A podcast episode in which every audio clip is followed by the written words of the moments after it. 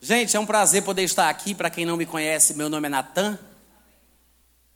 E hoje à noite eu tenho a incumbência de falar sobre a ceia do Senhor. E é um prazer poder fazer isso, afinal de contas, nós celebramos a ceia periodicamente. Agora, eu não sei se nós entendemos o que isso significa. Eu me pergunto: será que todos os cristãos que vão às igrejas, que participam da ceia, sabem o que significa ceiar? Será que tem uma compreensão, um entendimento realmente bíblico a respeito do assunto? Então, para a gente aproveitar a oportunidade, eu gostaria que você abrisse a sua Bíblia comigo em 1 Coríntios, no capítulo 11. E vamos mergulhar na palavra hoje à noite, em nome de Jesus. Todo mundo achou? Então só falta eu, né? 1 Coríntios, peraí. 1 Coríntios capítulo 11. Seguinte, esse é o texto que nós usamos para celebrar a Santa Ceia.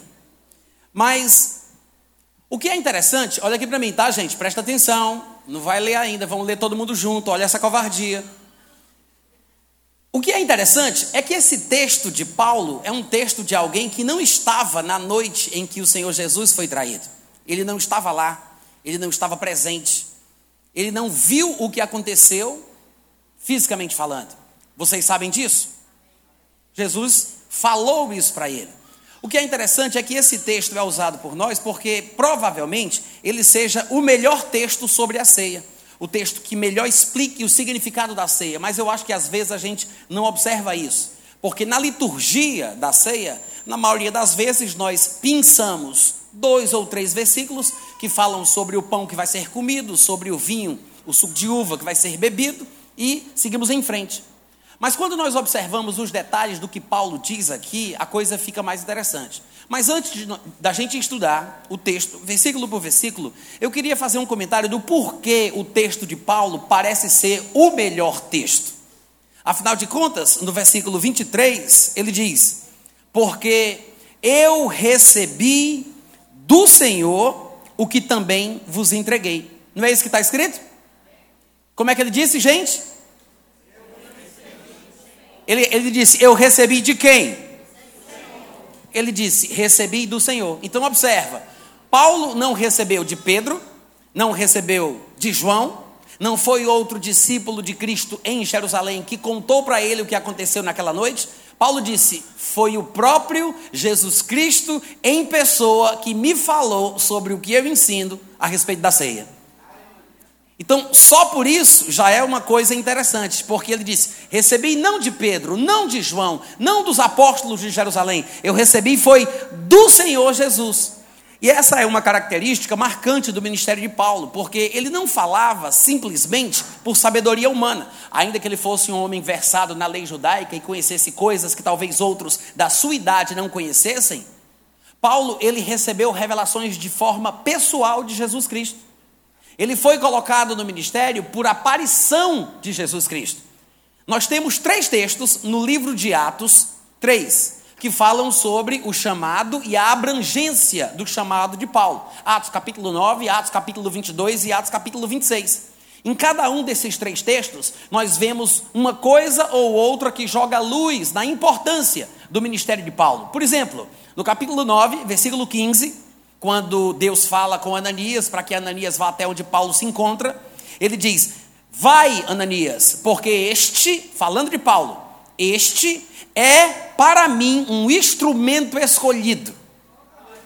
Veja que é interessante que Jesus tenha dito este e não qualquer um, como se qualquer pessoa pudesse fazer o que Paulo fazia, como se qualquer pessoa pudesse fazer o que Paulo fez. Não, cada um é escolhido de acordo com a vontade de Deus. Amém, irmãos? Nem todos são apóstolos, nem todos são profetas, nem todos têm o mesmo chamado ou a mesma capacitação divina. Jesus disse: Este é um vaso escolhido, é um instrumento escolhido. Ou seja, Paulo fez o que fez porque Deus quis que ele fizesse. Paulo foi o que foi porque Deus o capacitou para ser, o doutor de dons, de capacidade sobrenatural. Paulo não era simplesmente um corpinho bonito, gente. Paulo não era simplesmente um homem inteligente, um homem eloquente, com o dom da oratória, ele foi ungido por Jesus Cristo.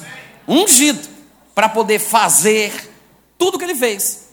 É por isso que quando Paulo vai falar sobre si mesmo, em 2 Timóteo, capítulo 1, versículo 11, ele diz: "Eu fui designado". Outras versões diriam estabelecido, posto, constituído. Mas é, é interessante observar que ele diz: Alguém me colocou nesta posição. Não foi ele que galgou com força de vontade, com interesse, com estudo. Não, ele disse: Eu fui estabelecido, constituído, designado como pregador, apóstolo e mestre. Ele disse: Eu fui designado para ser isso: pregador, apóstolo e mestre.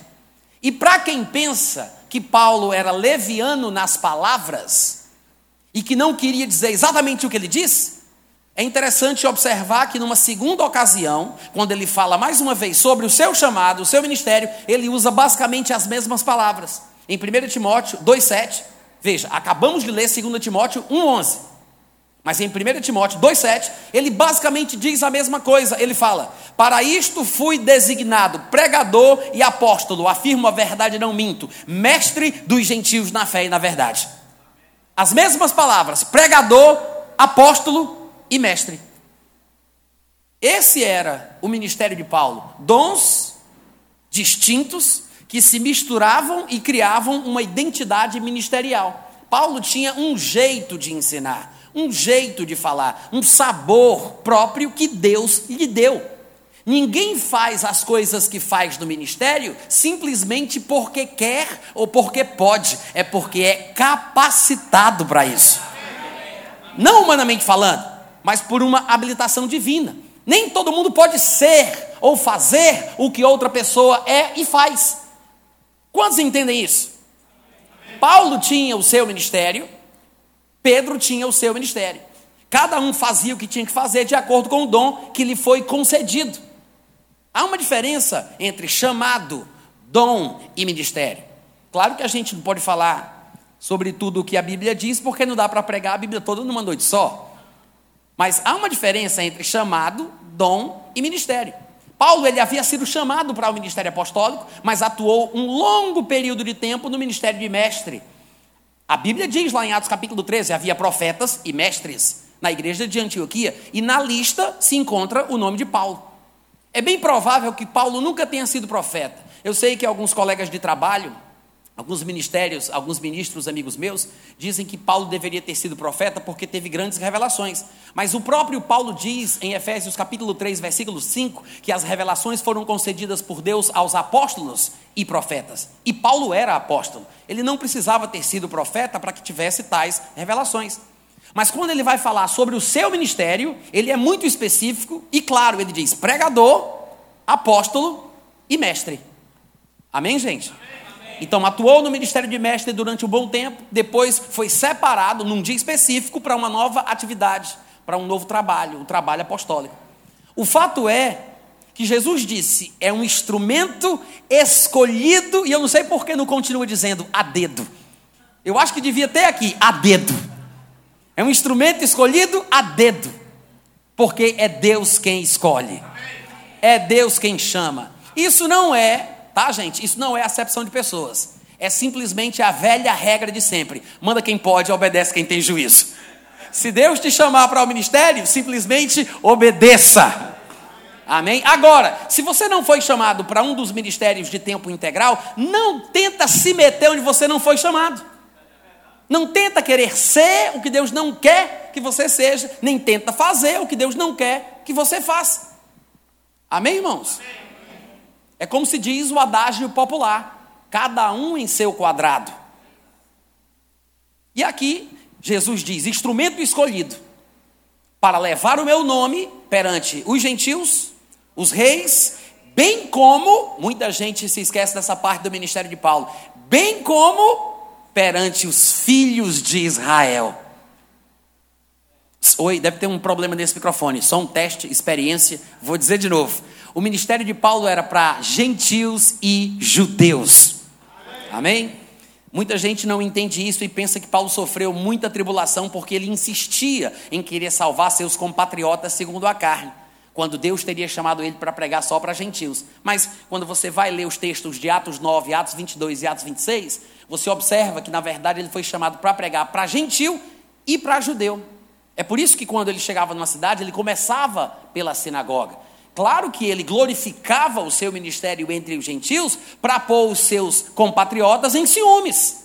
Mas não quer dizer que ele não pudesse ou não devesse pregar para judeus. Mas ele não fazia isso porque simplesmente queria. Era um chamado. Amém, gente? Era um chamado. Jesus chamou ele para isso. A gente não pode esquecer do lado divino e soberano em relação ao chamado que Deus possa colocar em nossa vida. Afinal de contas, lá em Marcos capítulo 3, quando ainda na terra ele separou alguns para estarem com ele, diz o versículo 13, Marcos 3,13, diz que Jesus subiu a um monte e chamou os que ele mesmo quis. Chamou os que ele mesmo quis. E Zé. Tinha discípulo, como diz lá no Ceará, tinha discípulo para dar em lata. Banda de lata, nem sei como é mais a expressão, já esqueci. Mas ele diz: chamou os que ele mesmo quis, e, agora sim, a resposta, o livre-arbítrio, vieram para junto dele e então designou doze para estarem com ele, para os enviar a pregar e exercer a autoridade de expelir demônios. Jesus chamou os que ele quis.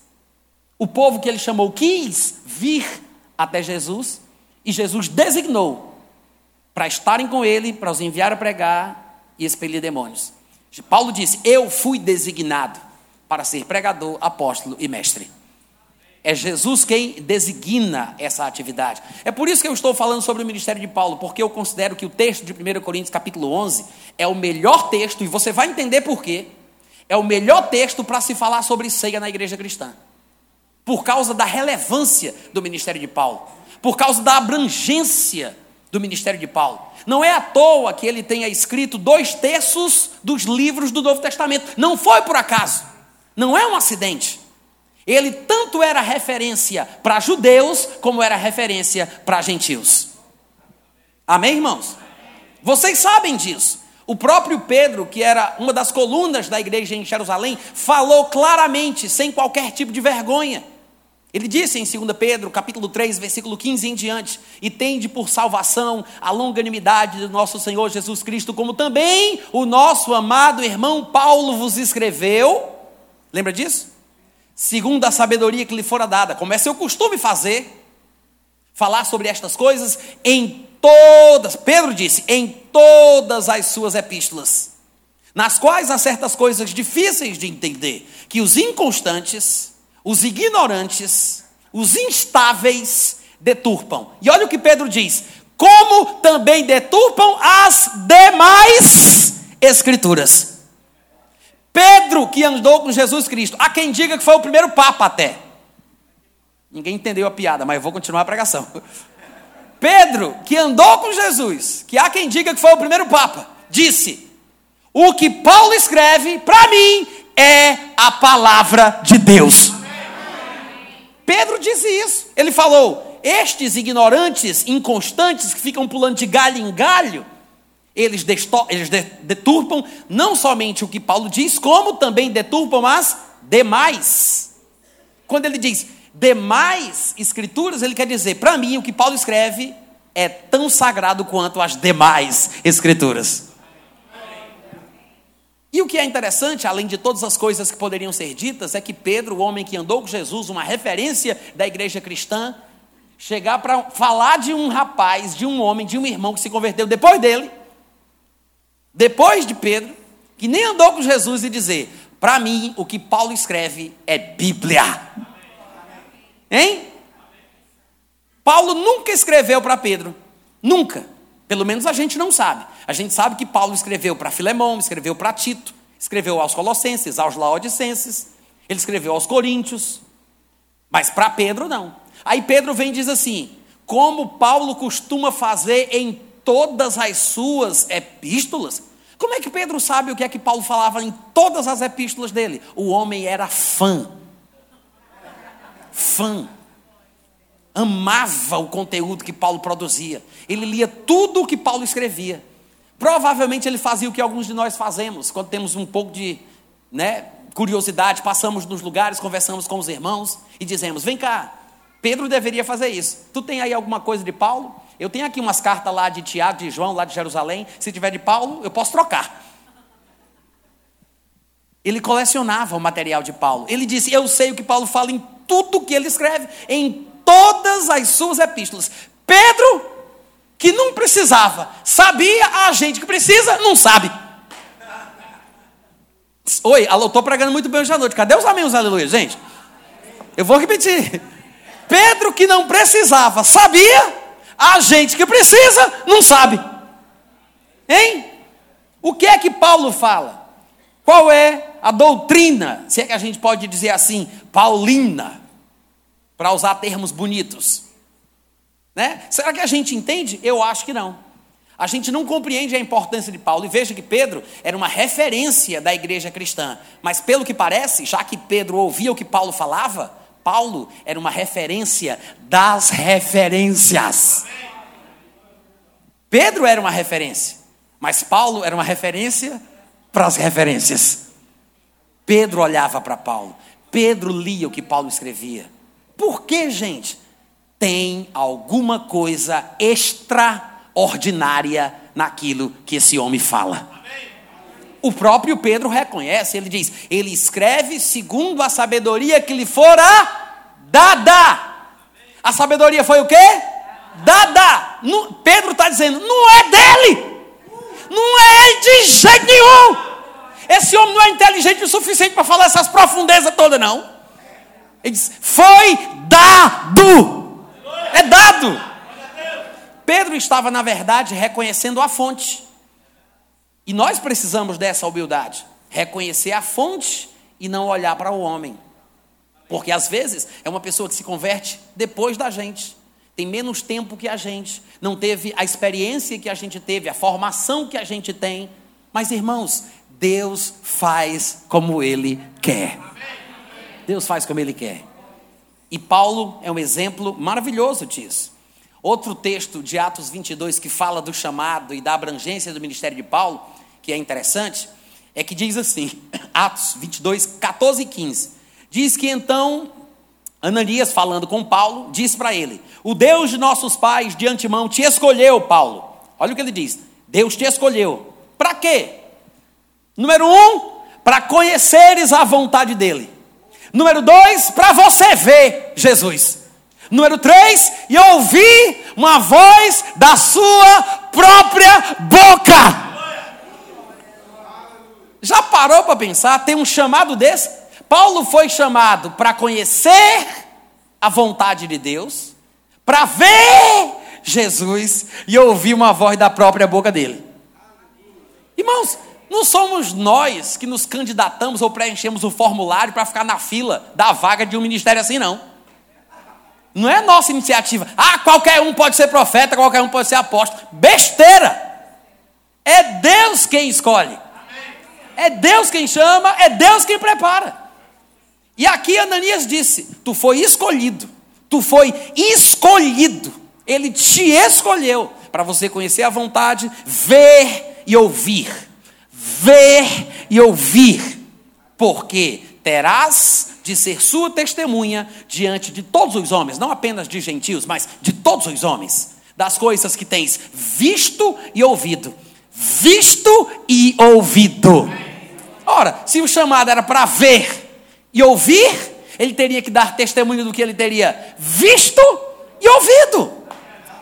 É por isso que no ministério de Paulo, diferentemente de alguns outros ministérios, Jesus aparecia para ele. Jesus não apenas falava com ele.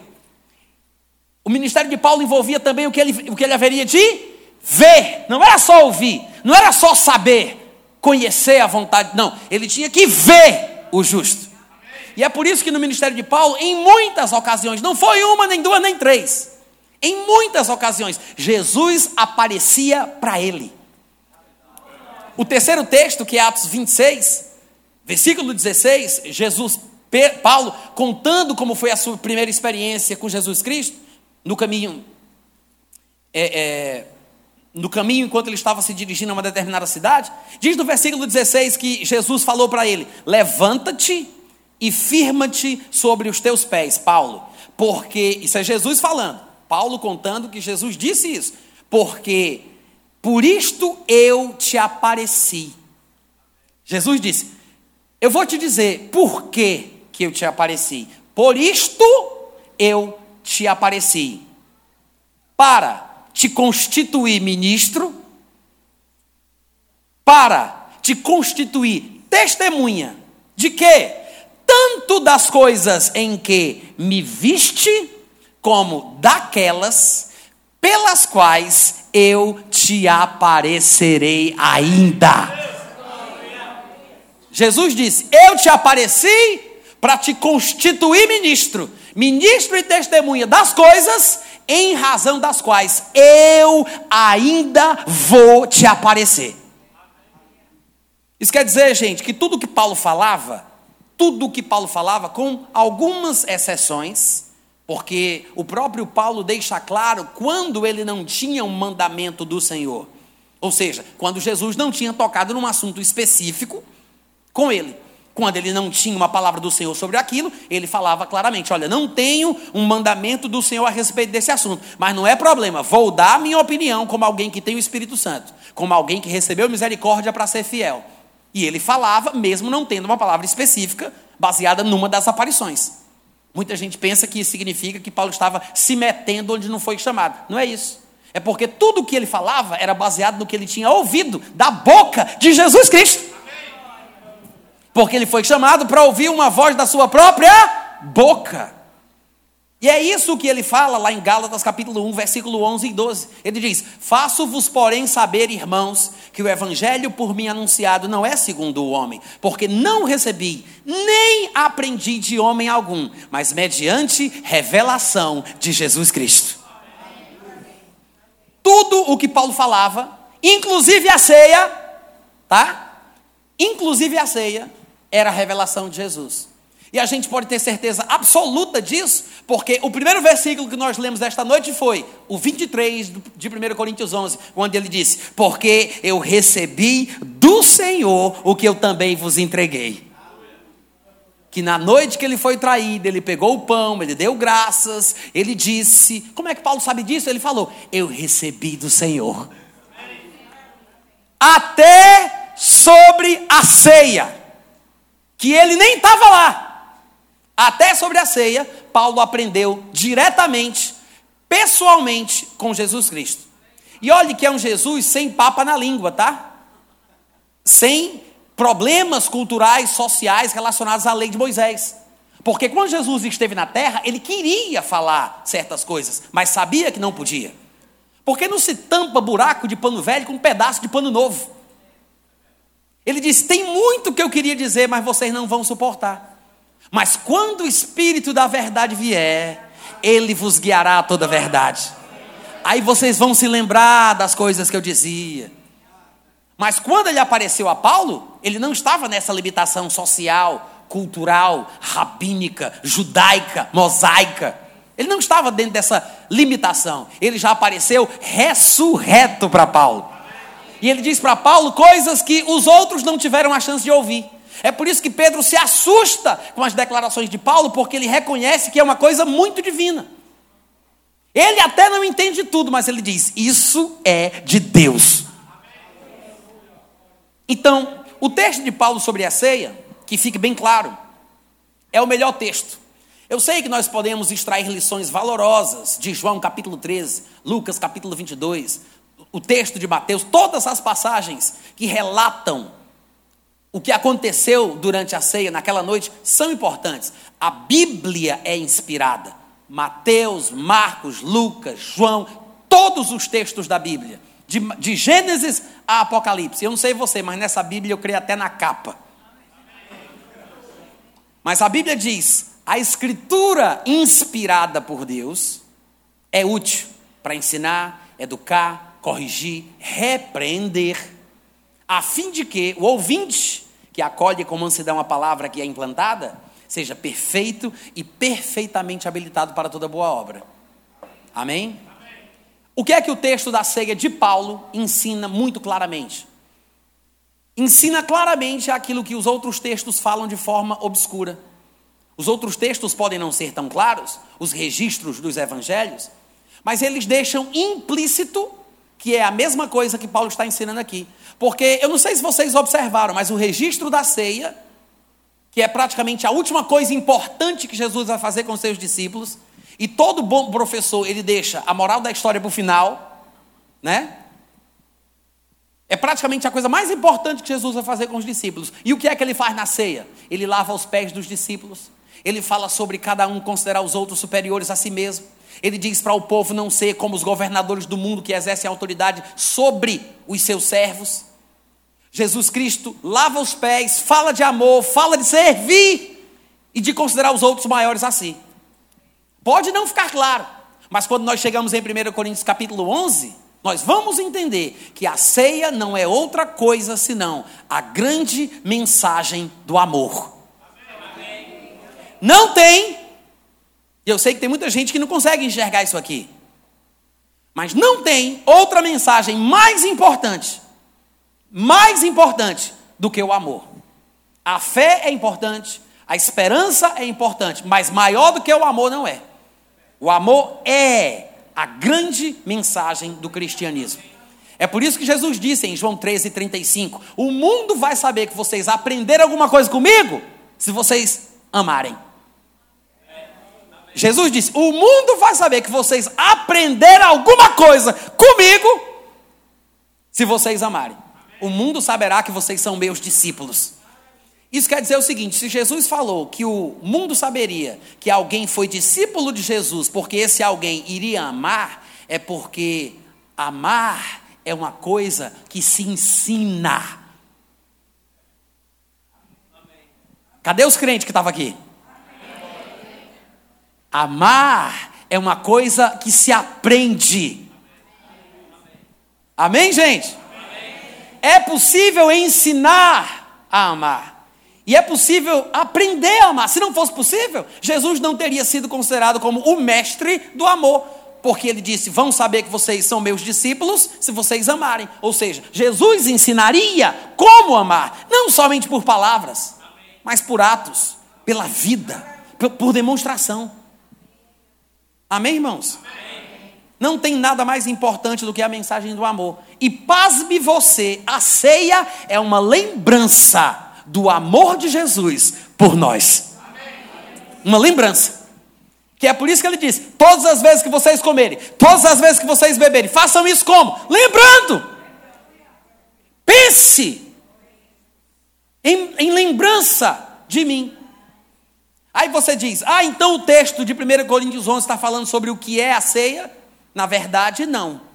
O texto está falando sobre o que não é a ceia porque Paulo está indignado, entristecido, e ele se sente na obrigação de expressar o seu descontentamento com a carnalidade dos coríntios.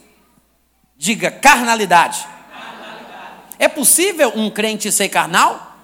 Sim.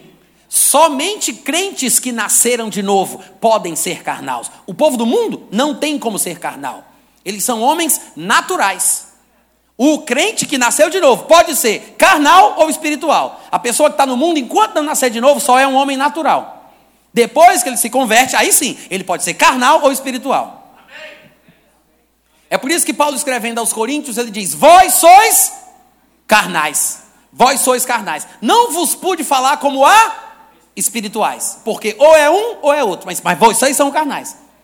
Não é que os coríntios, por serem carnais, não fossem crentes, não tivessem os direitos e os privilégios que um cristão tem, não. Porque ele disse: tudo é vosso, vós de Cristo e Cristo de Deus.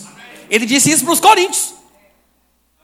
Mas Paulo, que não tinha uma teologia Nutella como essas de hoje em dia da internet, né?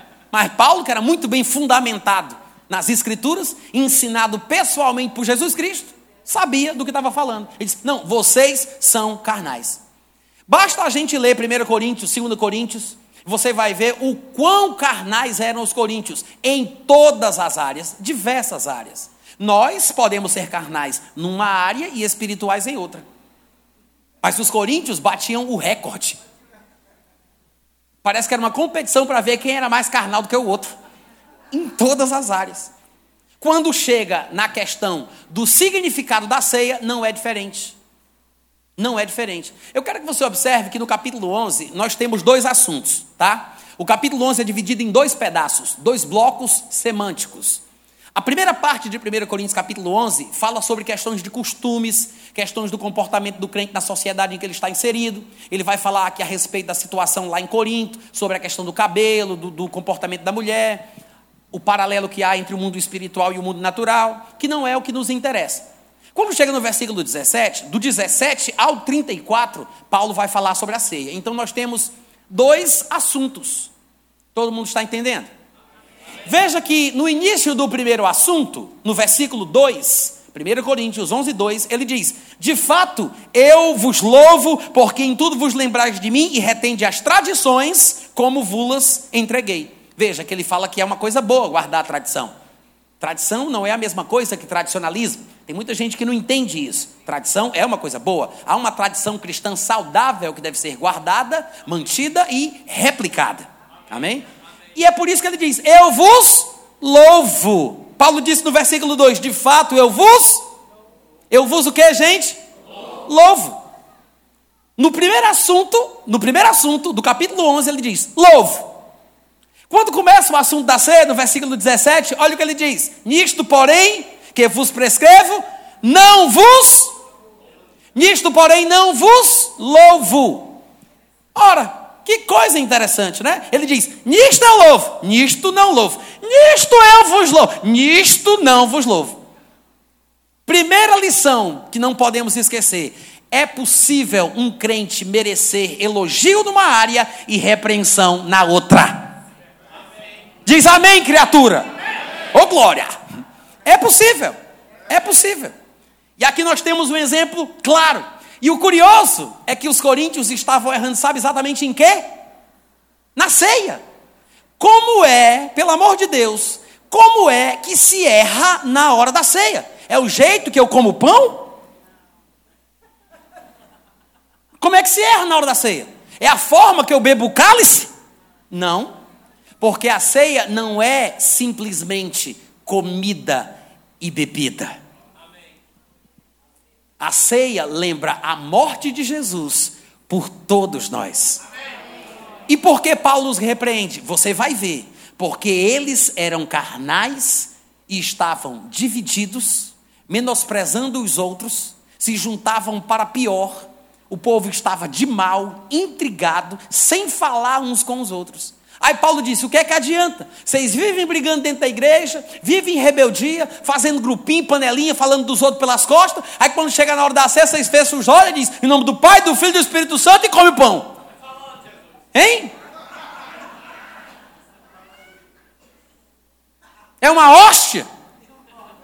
É uma hóstia evangélica? É isso? É por isso que Paulo diz: não é a ceia. Veja, no versículo 20. Versículo 20, ele diz: Quando, pois, vos reunis no mesmo lugar, não é o quê? Não é o quê, gente? Versículo 20. Não é o quê? Não é a ceia. Ele diz: É por causa disso que quando vocês se reúnem no mesmo lugar, não é a ceia que vocês estão comendo. Paulo sabia que eles comiam um pedaço de pão. Paulo sabia que eles tomavam uma, um, um, um pouco de, de suco de uva que nós, nas nossas versões, temos vinho, que às vezes nos atrapalha e nos faz pensar que era o vinho alcoólico e fermentado, mas não era. Nunca se usava vinho fermentado no momento da Páscoa. E a ceia cristã é, na verdade, uma releitura da Páscoa judaica. E as regras do Velho Testamento eram muito claras a respeito da celebração da Páscoa. Não podia ter pão fermentado, nem bebida fermentada, porque o fermento representava o pecado. Então tinha que ser pães asmos e o fruto novo da vide, que é o suco de uva não alcoólico. Mas não dá para falar a Bíblia toda numa noite só. Então vamos voltar para o assunto. Olha aí no versículo 17: Nisto, porém, que vos prescrevo, não vos louvo por que, Paulo? Ele diz: Porquanto vos ajuntais não para melhor, e sim para o quê? Gente, que o povo do mundo se junte e a coisa, em vez de melhorar, em vez de melhorar piore, é compreensível. Mas que o povo da igreja se junta e em vez de melhorar a coisa fica cada vez pior, então é porque está sério, né? Ele diz: vocês se ajuntam, não é para melhor, não, é para pior. Por quê? Antes de tudo, eu fui informado que há divisões quando vocês se reúnem na igreja. Aí Paulo diz: e para falar a verdade, eu até acredito, porque até mesmo importa que haja partidos, a minha versão diz partidos, até mesmo importa que haja partidos entre vós, para que também os aprovados se tornem conhecidos em vosso meio. O que é que Paulo quer dizer com isso? Será que ele está dizendo que em toda igreja cristã, em qualquer lugar do Brasil, é preciso ter partido dentro da igreja? Não. O que ele quer dizer com isso aqui é o seguinte: em situações extremas, é preciso medidas extremas. Porque nos Coríntios, na, na, cidade de Corinto, a situação estava insuportável. Tinha extrapolado os limites. Uma situação extrema precisa de uma medida extrema. Aí o que Paulo fala, ele diz: no meio de vós é importante que haja partidos. Por quê? Porque, como Coríntios, como a, a igreja de Corinto, era uma bagunça só, generalizada, se tivesse. Calma que o pregador sou eu. Se tivesse. se tiver, presta atenção se tivesse um grupo que fizesse aquilo que é certo, esse grupo se destacaria porque não se misturaria com quem não presta. Então Paulo diz: no meio de vós, eu acho até que seja importante que exija que exista partidos, para que os aprovados se destaquem, se tornem conhecidos no meio de vós. Ou seja, porque quem presta não se mistura com quem não presta. Amém, gente? Porque nós temos que ter cuidado com as nossas companhias, porque as más conversações destroem, corrompem os bons costumes. E aqui Paulo diz: num caso assim, eu até acho bom, acho até bom que exista o partido, para que os aprovados possam se destacar, para as pessoas saberem quem está no caminho da verdade, para que as pessoas observem quem não se contaminou, quem não anda crendo em besteira por aí, quem não está seguindo vem de doutrina só porque é famoso, só porque está sendo falado no YouTube. Ele diz: é até bom que seja assim. Mas veja que Paulo está indignado, porque ele diz: vocês estão se ajuntando para pior, há divisões na igreja, e numa situação dessa eu até acho melhor que exista partidos. Aí no versículo 20 ele fala: Porque quando vocês se reúnem, não é a ceia do Senhor que vocês estão comendo. Numa situação como essa, todo mundo intrigado, divisão, de mal, uns contra os outros, panelinha, falando pelas costas. Não é a ceia. Não é a ceia. Para os que estiverem curiosos, afinal de contas, já que eles estavam comendo, já que eles estavam bebendo e não era a ceia, era o que, meu Deus do céu? Né? O próprio Paulo responde. Lá no versículo 27 ele diz: Por isso, aquele que comer o pão ou beber o cálice do Senhor indignamente será réu do corpo, réu do sangue. Aí ele fala, um pouco mais para frente, no versículo 29. Pois quem come e bebe sem discernir o corpo, come e bebe juízo. Come e bebe o quê? Come e bebe o quê? Ah, peraí, Paulo disse: não é a ceia que comeis, é o quê? Juízo. Então, o que você come não é simplesmente pão, pode ser bênção e pode ser maldição. Pode ser uma longa vida e favores dos céus, como pode ser uma morte prematura. Juízo. Juízo. Agora, quem determina se o que eu faço vai ser bom ou ruim? Para mim, sou eu. Porque o pão é o mesmo. O suco é o mesmo mas é a minha atitude no coração para com os irmãos que determina a bênção ou a maldição. É a minha atitude. Que é por isso que ele diz, e muita gente não entende isso. Por isso que Paulo diz: come o pão e bebe o cálice indignamente. Alguns pensam em algumas igrejas, talvez mais legalistas do que outras, alguns pensam que isso significa que as pessoas não podem tomar a ceia do Senhor em pecado que o crente não pode participar da ceia em pecado. Mas, irmãos, o crente não deve acumular os pecados para confessar antes do primeiro domingo do mês. Crente que peca, e eu sei que crente peca, O crente que peca reconhece o seu erro no momento que pecou. Se confessar o seu pecado, a Bíblia diz: Deus é fiel e justo para perdoar o pecado e purificar da injustiça. Eu não tenho que acumular pecado para o momento da ceia. Então, eu não posso tomar a ceia em pecado se eu estiver vivendo a vida cristã corretamente. Porque, afinal de contas, os pecados que eu cometi, desses eu já me arrependi, confessei, já me livrei. Agora, por que, que ele diz tomar a ceia do Senhor indignamente? Ele não está falando sobre alguém ser indigno, porque em alguns lugares pessoas são privadas de participar da ceia, porque são consideradas indignas por causa de um estilo de vida, ou por causa do que fizeram semana passada, mês passado, o ano passado. As pessoas são consideradas indignas, mas a Bíblia não fala que os indignos não podem tomar a ceia. Porque se fosse assim, talvez muita gente boa não tomaria. Mas ele está falando sobre o modo. É por isso que a palavra é indignamente, é advérbio de modo. Fala sobre a atitude, é a forma que você toma a ceia. A Bíblia não está falando que os indignos não podem tomar, mas diz que os dignos não podem tomá-la de forma indigna.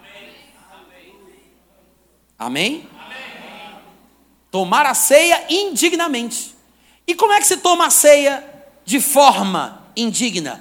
No versículo 29 ele explica: quem come e bebe sem discernir o corpo. Veja que há uma semelhança entre o versículo 27 e o versículo 29. No 27 ele diz: Aquele que comer e beber indignamente será réu. Aí no 29 ele diz: Quem come e bebe sem discernir receberá juízo. O réu recebe o juízo. O réu é aquele que recebe a sentença. No 27 ele diz: E o réu é aquele que toma a ceia de forma indigna. No 29 ele diz que a forma indigna é não discernir o corpo.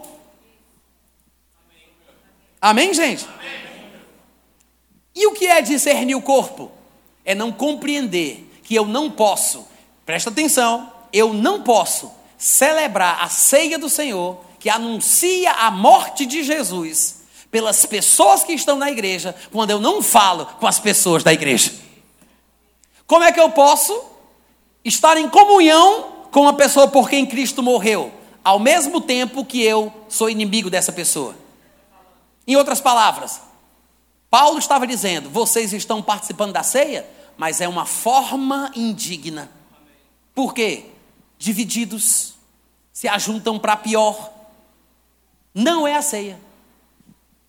Você não pode anunciar a morte do Senhor para uma pessoa que está do seu lado quando você é intrigado dela. Você não pode lembrar da morte do Senhor por ela se você não fala com ela, se você está de mal com ela, se você não perdoa essa pessoa. Basicamente, a ceia é uma celebração de amor. É por isso que antes de você fechar os olhos e colocar o pão na boca, olhe para trás e veja se tem alguém a quem você precisa pedir perdão. A ceia, gente, era uma refeição considerada sagrada, mas eles comiam pão, bebiam, olhavam um no olho do outro, conversavam. Não era essa missa evangélica de hoje em dia, não.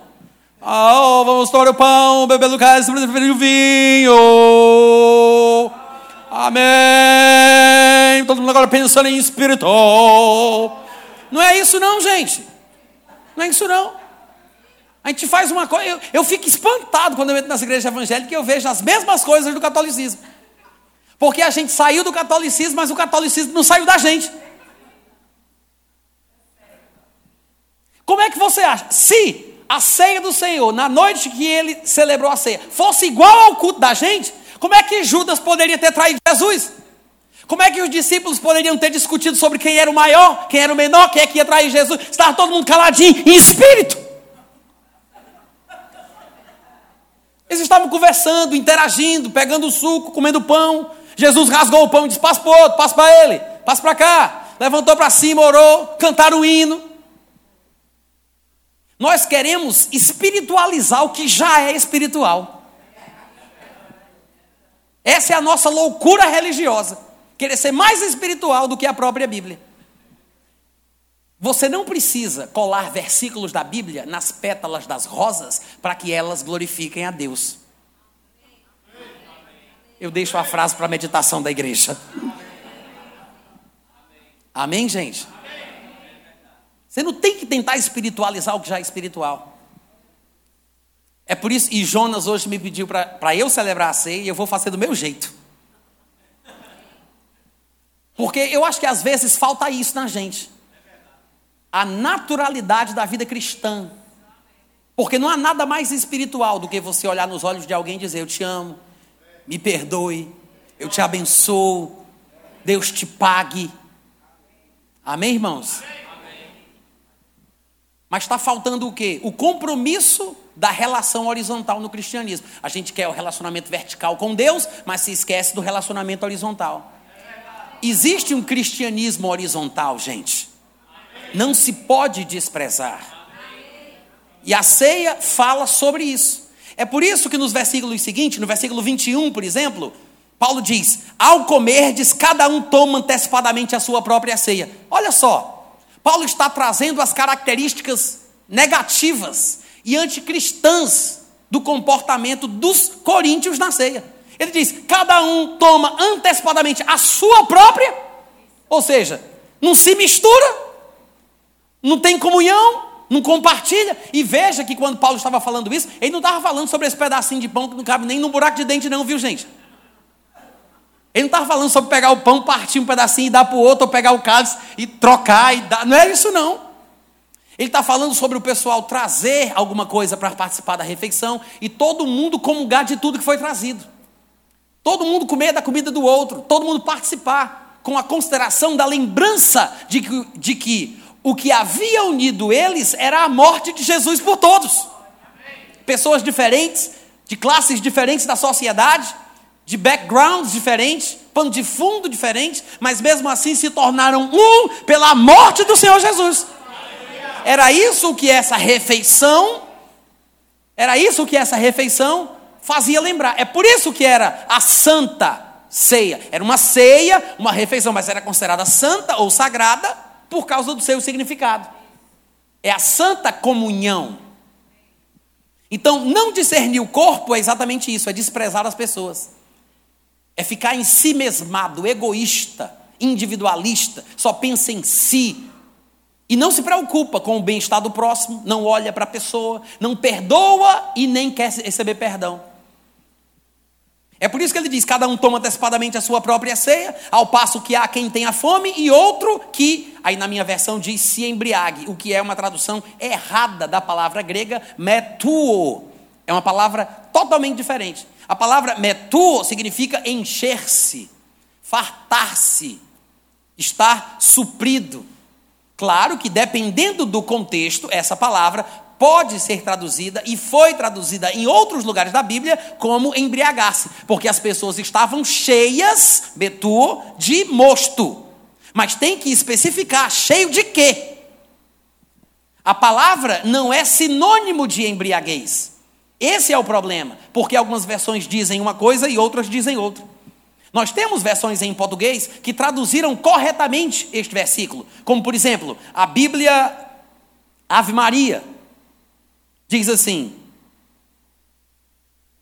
Porquanto mal vos pondes à mesa, cada um se apressa a tomar a sua própria refeição, enquanto uns têm fome, outros se fartam. Uma tradução correta. Outra versão em português, o livro diz: E assim cada um procura servir-se sem esperar por repartir com os outros, de tal forma que uns não comem o suficiente e outros excedem-se. Mas em inglês existem inúmeras versões que traduzem esse texto corretamente. O Novo Testamento de Worsley, o Novo Testamento dos Oráculos Vivos, a tradução de Charles Thompson, pelo menos três traduções em inglês dizem assim: Pois ao comer, cada um toma, toma sua própria ceia primeiro, e um fica com fome e o outro empanzinado. Outra diz: Pois ao comê-la, cada um toma primeiro sua própria ceia, e um de fato fica com fome e o outro fica cheio. A outra diz: Pois cada um ao comer toma primeiro a sua própria ceia, e assim de fato, um fica com fome e o outro plenamente alimentado. Essa palavra, que foi traduzida erroneamente por embriaguez, erroneamente, na verdade significa simplesmente estar cheio, saciado, suprido, abundância. Nós temos textos no Antigo Testamento grego Vocês sabem que o Antigo Testamento foi escrito em hebraico e pequenas porções em aramaico. Mas do ano 300 a 225 a.C., ele foi traduzido para o grego, por causa da influência de Alexandre o Grande, imperador do Império Grego daquela época. Então, essa tradução foi chamada de Septuaginta, porque 74 homens judeus traduziram o Antigo Testamento hebraico para o grego. As palavras escolhidas por estes homens eram palavras que deveriam corresponder ao significado das palavras hebraicas. No Antigo Testamento grego, a Septuaginta, esta palavra metu aparece também, para nossa sorte. Porque aí a gente vai ver como ela foi usada na tradução de homens que falam o hebraico, que conheciam a cultura grega e a cultura israelita. Por exemplo, no Salmo 23, versículo 5, diz assim: O meu cálice transborda, é metu. É a mesma palavrinha. É a mesma palavrinha. O meu cálice transborda, vai além da borda, está cheio de forma abundante.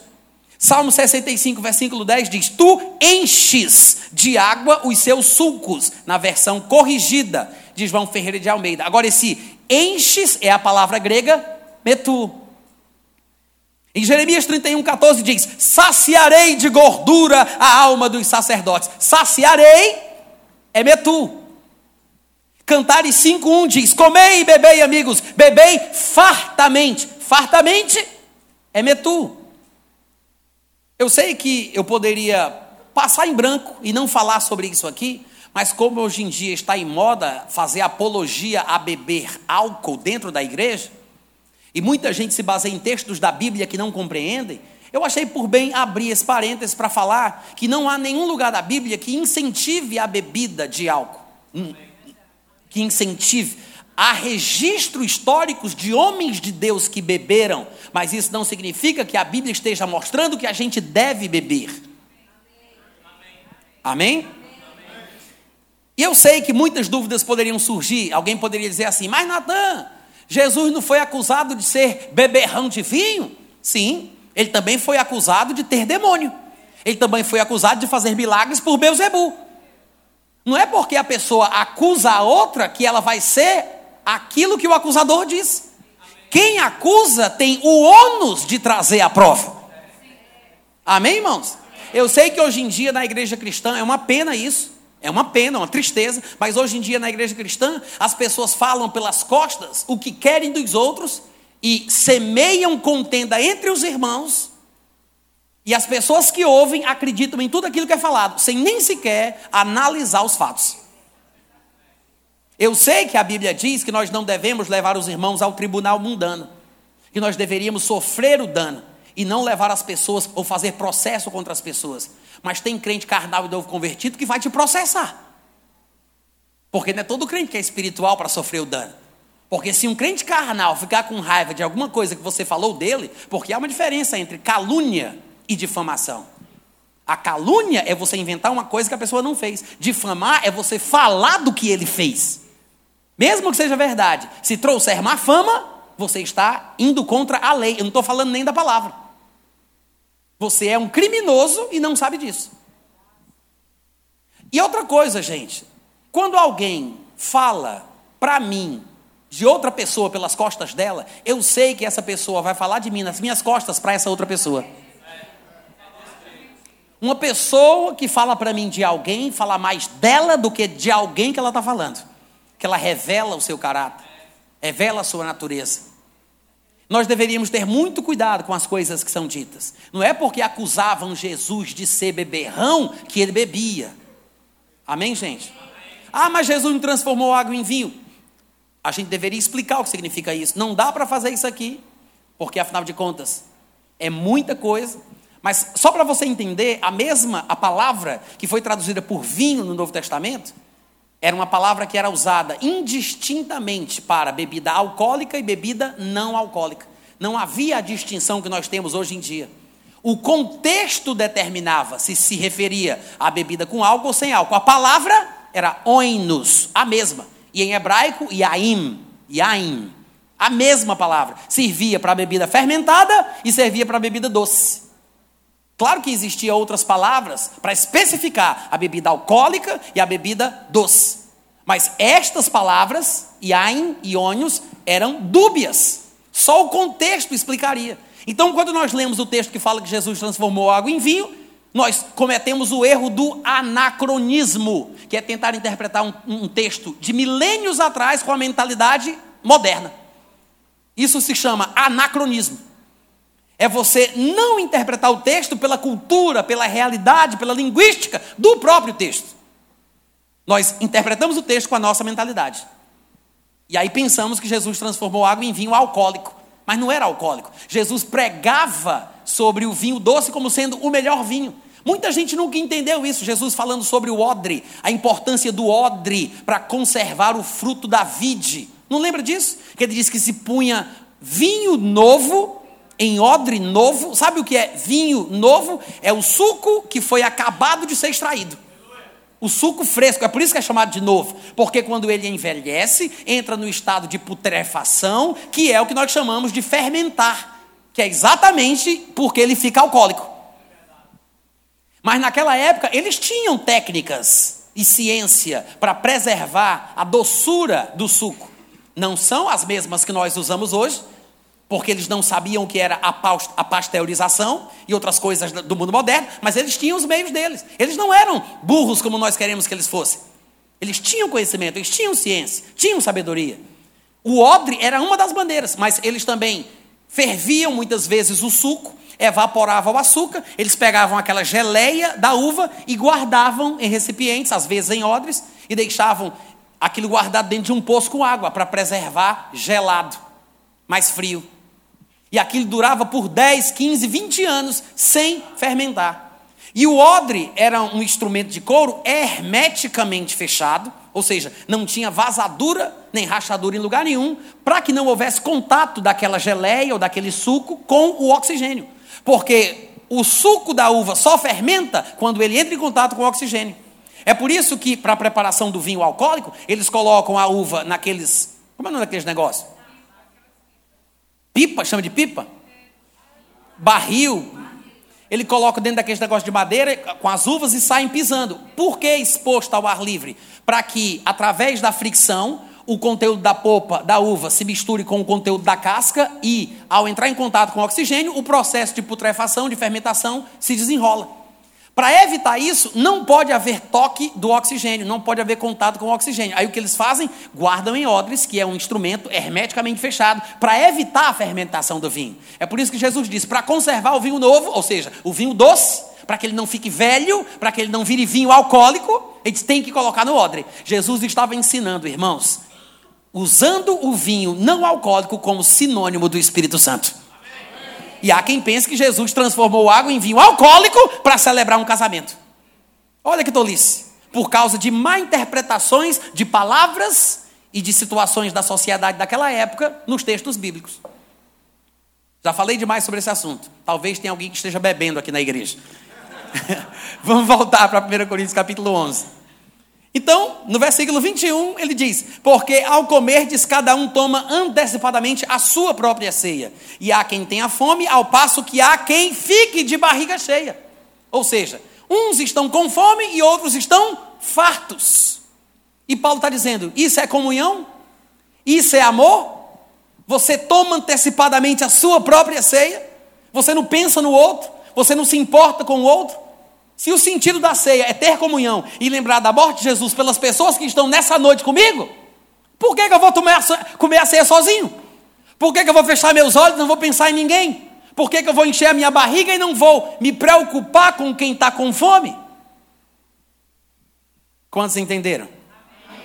Aí ele diz: se é para comer e para beber, versículo 22, vocês não têm casa para fazer isso? Não tem casa para comer e para beber, está com fome. É por isso que você está assim, esganado desse jeito, desesperado, come tudo sozinho e não reparte com ninguém. Aí, se é por causa disso, meu irmão, vá para casa. Não tem casa onde comer e beber? Ou vocês têm casa para comer e para beber, mas vocês fazem isso de propósito para menosprezar a igreja de Deus e envergonhar os que não têm condição, não tem nada.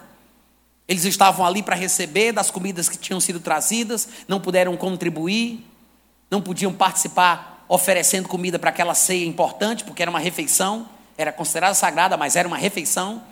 Aí eles desprezavam os que não podiam contribuir, menosprezavam os que pareciam menores e pequenos dentro da igreja. Isso é a ceia? Isso não é a ceia. Eles não estão discernindo o corpo de Cristo. Vocês estão me ouvindo, gente? Olha aqui para mim, presta atenção, tá? Aí você vai dizer, mas Natan, como é que isso se aplica para a minha vida hoje em dia? Porque, afinal de contas, a gente não faz uma ceia como naquela época. A gente come um pedacinho de pão, é a nossa hóstia evangélica, né? E o suquinho é bem pequenininho, dá vontade de tomar uns três ou quatro. Só, só sente o gosto quando o suco é bom, né? Mas como é que eu vou praticar isso? Porque não tem como eu desprezar uma pessoa durante a ceia. Mas ele está falando, gente, que a ceia é uma representação da vida é a representação da vida, é a comunhão do corpo de Cristo, é uma representação. Então, é um momento sagrado, mas deve refletir como nós vivemos, como nós nos comportamos uns com os outros, como nós agimos para com os nossos irmãos. É por isso que não adianta nada participar desse momento como se fosse uma coisa muito religiosa, muito espiritual, e você de mal com a pessoa que está sentada lá atrás, só porque ele lhe passou um cheque sem fundo. E você de mal da pessoa lá atrás, só porque te traiu, te enganou e mentiu contra você. A começar por mim, né? Viu, gente? Nós temos que amar, temos que ser misericordiosos, temos que perdoar, precisamos praticar a comunhão. Eu não estou dizendo que é fácil, eu estou dizendo que é obrigatório. Alguém vai me dizer assim, mas Natan, eu sou obrigado a amar uma pessoa que me maltratou? É. É obrigado a amar. Ah, mas se eu soubesse que era assim, eu não tinha me convertido para a lei dos crentes. Querido, não se desespere, ainda tem tempo, as portas estão abertas, vá embora, vire macumbeiro. Faça outra coisa da sua vida. Ainda tem jeito. Mas mas, se você quer seguir a Jesus Cristo, se você quer agradar a Deus, você está no lugar certo. Você só precisa quebrar um pouquinho esse orgulho, tá? Ser um pouquinho mais humilde, chorar uma coisinha, passar uma vergonhazinha de nada, pedir perdão, se humilhar. Só isso. Não tem problema. O importante é que você vai estar agradando a Deus. Quando você reconhece os seus erros, quando você resolve o problema, quando você refaz os laços com os seus irmãos.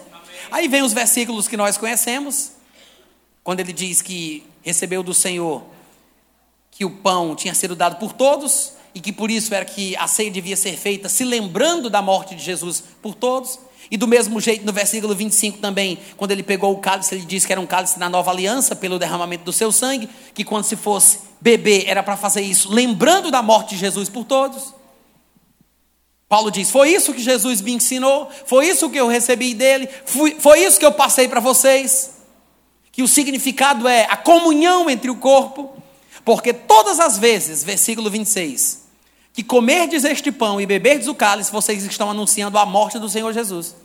Então não dá para anunciar a morte de Jesus pela pessoa com quem eu estou tomando a ceia, se eu estou de mal dela.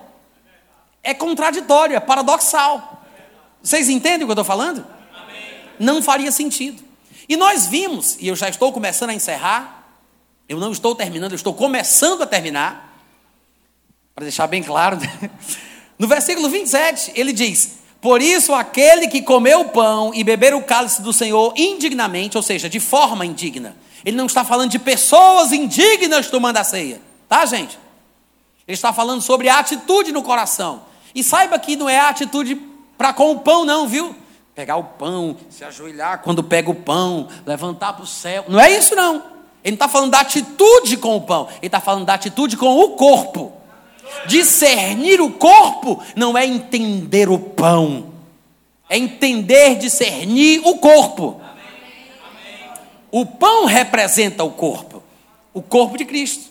Se Jesus deu a sua vida por nós, nós devemos dar a vida pelos nossos irmãos. E ele diz: quem tomar a ceia indignamente vai ser réu do corpo e do sangue. Examine-se, pois, diz o 28, a si mesmo, não é o outro, mas examine-se a si. E assim coma do pão, assim beba do cálice. Pois quem bebe, quem come e bebe sem se examinar, sem se julgar, sem discernir o corpo, porque ele diz que pode beber e pode comer, desde que a pessoa se julgue, desde que a pessoa se examine. É se examinar para mudar, viu gente? É se examinar e dizer, é, realmente, pisei na bola, estou em pecado, fiz besteira, vou pedir perdão, vou andar em amor. É nesse sentido. Mas, pois quem come e bebe, versículo 29, sem discernir o corpo, come e bebe juízo. Uau! Come e bebe o quê? Quem é o juiz? Quem é o juiz? Eu sei que tem muito irmão hoje em dia querendo se candidatar ao cargo, mas Deus é o juiz. Quantos podem dizer amém? E está escrito, gostaria muito que tivesse sido eu que estivesse falando isso pela primeira vez. Infelizmente, Tiago falou antes de mim. Está escrito em Tiago, capítulo 4, versículo 12: Um só é legislador e juiz, que tanto pode salvar como pode matar. Tu, porém, quem és que julgas o próximo? Alô? Tiago 4,12. Arranca essa página da Bíblia também, miserável. Arranca. Ah, mas Deus não, não é juiz. Deus não vai executar juízo. Deus não vai. E o que é que está escrito aqui? Deus é aquele que tanto salva quanto mata. A parte do salvar todo mundo quer, né? Mas lá em Romanos 11, 22 está escrito: Considerai a bondade e a severidade de Deus. Bondade para contigo, se nela permaneceres, porque de outra sorte tu também serás cortado. Amém, gente? Amém. Aí ele fala: Pois quem come e bebe sem discernir o corpo, bebe juízo. Aí ele fala: Tá aí, porque tem tanta gente na igreja fraca espiritualmente, tanta gente doente dentro da igreja, e não é pouca gente que já morreu por causa disso, não. Ele disse: fraco, doente e morrendo. Por causa de quê? Juízo! Juízo! Se nos julgássemos, não seríamos julgados. É por isso que no versículo seguinte ele fala, no versículo 31, porque se nos julgássemos a nós mesmos, se nos julgássemos a nós mesmos, não seríamos julgados. Agora, somos julgados por quem? Pelo juiz, pelo Senhor, que é por isso que no versículo seguinte ele fala: Mas quando julgados pelo juiz, que é o Senhor, somos disciplinados pelo Senhor para não sermos condenados com o mundo. Qual é a condenação do mundo, gente? O lago de fogo que arde com enxofre. A morte e o inferno serão lançados no lago de fogo. Essa é a condenação do mundo. E Paulo está dizendo: é muito melhor morrer mais cedo do que morrer mais tarde. Só Jonas entendeu. Porque ele está falando sobre a segunda morte, a morte eterna. Ser lançado no lago de fogo, a condenação do mundo. E aqui Paulo está dizendo: é melhor que você morra mais cedo, julgado por Deus. É melhor que você morra mais cedo do que morrer mais tarde. É uma pena, é uma pena que a pessoa tenha que passar por isso, morrer tão cedo, aos 75 anos de idade, tão jovem.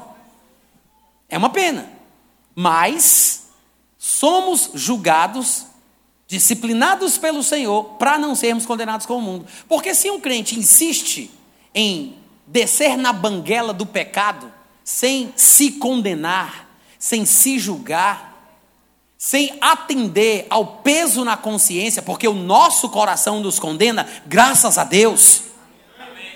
E há quem pregue hoje em dia contra a condenação.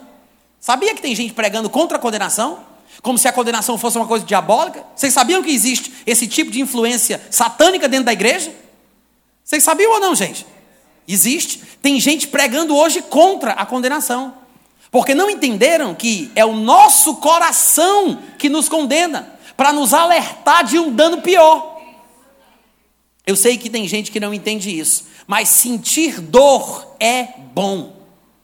Porque se eu não sentir dor, eu posso me prejudicar de forma permanente. Um leproso, um uma pessoa que tem ranceníase, que não tem sensibilidade na pele, se ele se encostar numa panela quente, ele não sente dor. Isso é uma doença, não é normal, é uma doença. Só que a pessoa doente de hanseníase, de lepra, por não ter sensibilidade, ela pode ter uma queimadura de terceiro grau que vai causar um prejuízo permanente. A dor momentânea me livra de um prejuízo permanente. Sentir-se mal momentaneamente, ser acusado pelo meu próprio coração, ter a consciência pesada, ser condenado em meu próprio espírito, é uma forma de Deus me guardar do caminho mal. Eu não preciso que alguém me diga que eu estou errado. Meu coração me condena. Está escrito em 1 João 3, 21. Se o nosso coração não nos condenar, nós temos confiança diante de Deus. A confiança diante de Deus depende da condenação. Se é condicional, se o nosso coração não nos condenar, eu posso ter confiança. Só que estão querendo tirar a condenação da vida cristã. Como é que vai ficar essa bagaceira? Hein? É como um leproso que se queima e não percebe no inferno que está se metendo. Porque não entendeu que sentir dor momentânea me traz alívio permanente. Amém, irmãos? Então, quando o crente desce na, bandeira, na banguela do pecado, insiste em pecar obstinadamente, não se arrepende, não ouve a condenação do seu próprio coração, não se conserta, o que é que vai acontecer com ele? É possível que ele seja condenado com o mundo, porque ele está regredindo na fé. E nós devemos ser daqueles que ficam firmes para a preservação da alma. Porque se eu regredir, vou regredir, regredir, eu posso passar pela mesma porta que um dia eu entrei. Lembra daquela porta que é apertada? Eu sei que hoje nós estamos no caminho que é estreito, mas se a gente voltar nesse caminho, a gente vai parar no lugar onde a gente começou a porta pela qual a gente passou. A porta da salvação é crer no coração e confessar com a boca. Mas quando eu volto, volto, volto, eu passo e faço o processo inverso. Eu nego no coração e rejeito com a boca.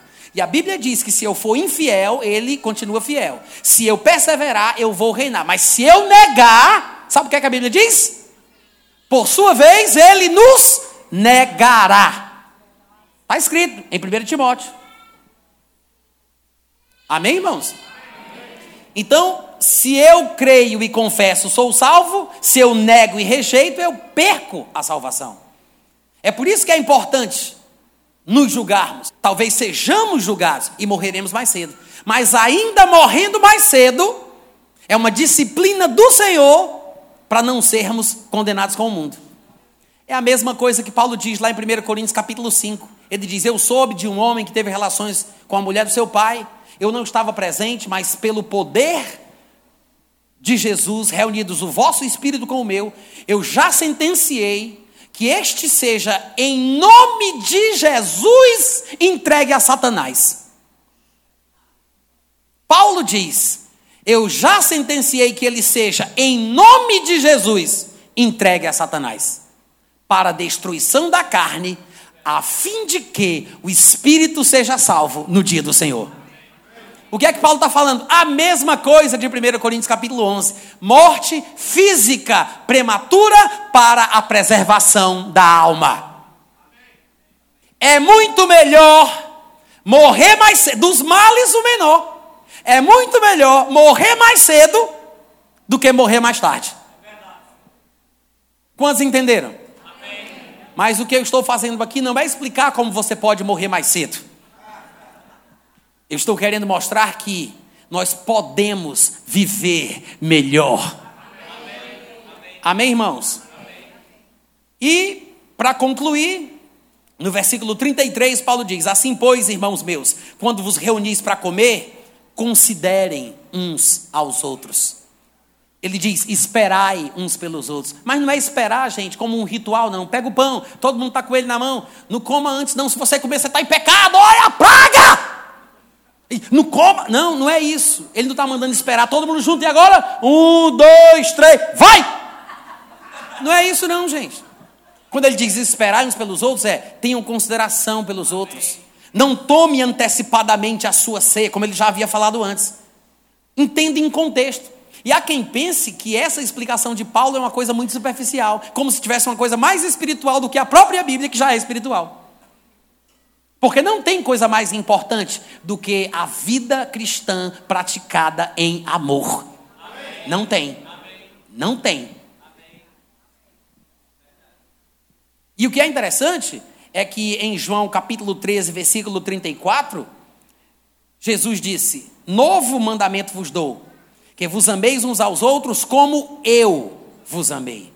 Em João 15, 12 ele diz: Que vos ameis uns aos outros como eu vos amei. Duas vezes. João 13, 34, João 15, 12. Não é amar o próximo como a si mesmo. Isso é coisa da lei. Isso é ultrapassado. Isso aí é Levítico 19, 18. Amar o próximo como a si mesmo. O novo mandamento não é esse. O novo mandamento é João 13, 34. João 15, 12. Amar como Jesus nos amou. Amém, Amém gente? Amém. O que significa?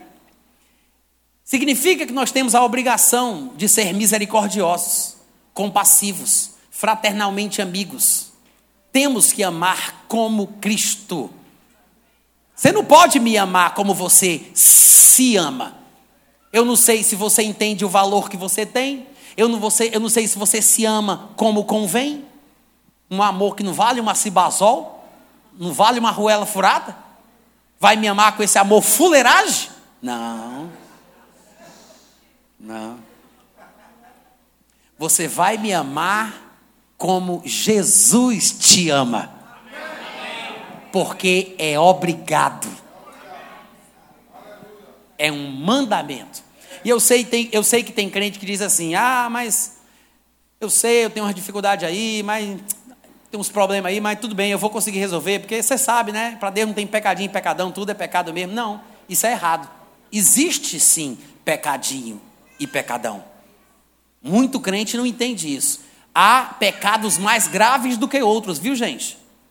Você deve lembrar que lá em Mateus 12, 32, Jesus falou sobre pecar contra o Espírito Santo. Ele disse: Quem falar qualquer palavra contra o Filho do Homem receberá perdão. Mas quem falar contra o Espírito Santo não terá perdão, nem nessa vida, nem na outra. Lascou-se. Então não vem dizer para mim que é a mesma coisa. Não vem dizer para mim que é igual. E em João 19, 11, enquanto ele conversava com Pilatos, Jesus disse para ele: Nenhuma autoridade tu terias sobre mim se de cima não te fosse dada. Por isso, quem me entregou a ti, maior pecado tem. Jesus disse: Maior pecado tem. Então não vem me dizer que não tem pecado maior do que outro, porque Jesus disse que tinha. Alô? Presta atenção, ouve o que eu estou te falando. E em 1 João 5, 16 e 17, como se não bastasse, ele diz: se alguém vir, ou se alguém vê, como a gente fala hoje em dia, se alguém vê o seu irmão cometer um pecado que não é para a morte, presta atenção, viu, crente? Ó, se alguém vê um irmão cometer um pecado que não é para a morte, pedirá e Deus lhe dará vida aos que não pecaram para a morte. Porque há pecado para a morte, por esse nem digo que ore. Toda injustiça é pecado, mas há pecado que não é para a morte. Quer dizer, tem pecado que mata, mas tem pecado que não mata. Tem pecado que tem perdão, mas tem pecado que não tem perdão. Tem pecado que dá para orar por ele, mas tem pecado que não dá para orar. Então você não pode achar que todo pecado é igual. Há pecados menos graves do que outros. Há pecadinhos e pecadões, como se diz no popular. Você só precisa entender o que a Bíblia ensina. Por que eu estou falando isso? Porque se existem pecados menores e pecados maiores, é porque os pecados mais graves são aqueles que desobedecem os mandamentos principais. E dentro da igreja, o povo é fácil de acusar aqueles que ainda bebem, que ainda fumam, que fazem uma ou outra coisa errada que dá para ver. Mas o povo não para para pensar se guardar mágoa, não perdoar, e ter sentimento de vingança não é um pecado mais grave do que botar um, um, um, um cigarro na boca. Muita gente tem coragem de falar do rapaz que bebe cachaça, do rapaz que está fumando cigarro, que é um novo convertido, que tem problema, está com vício. Mas não para para pensar, será que fumar cigarro é tão grave quanto odiar alguém? Porque tem crente que tem ódio no coração. E fica aqui olhando para frente, não se mexe não, senão o pessoal vai perceber que eu estou falando contigo. E isso disfarça. Mas tem crente que tem ódio no coração. Não perdoa, sentimento de vingança, mágoa. Irmãos, não perdoar, guardar mágoa é como beber veneno e esperar que aquela pessoa morra. Não faz sentido. Não faz sentido. Então nós vamos celebrar a ceia nesse momento. E eu espero que você faça dentro do possível aquilo que deve ser feito. Mas lembre-se, o sentido da ceia é comunhão.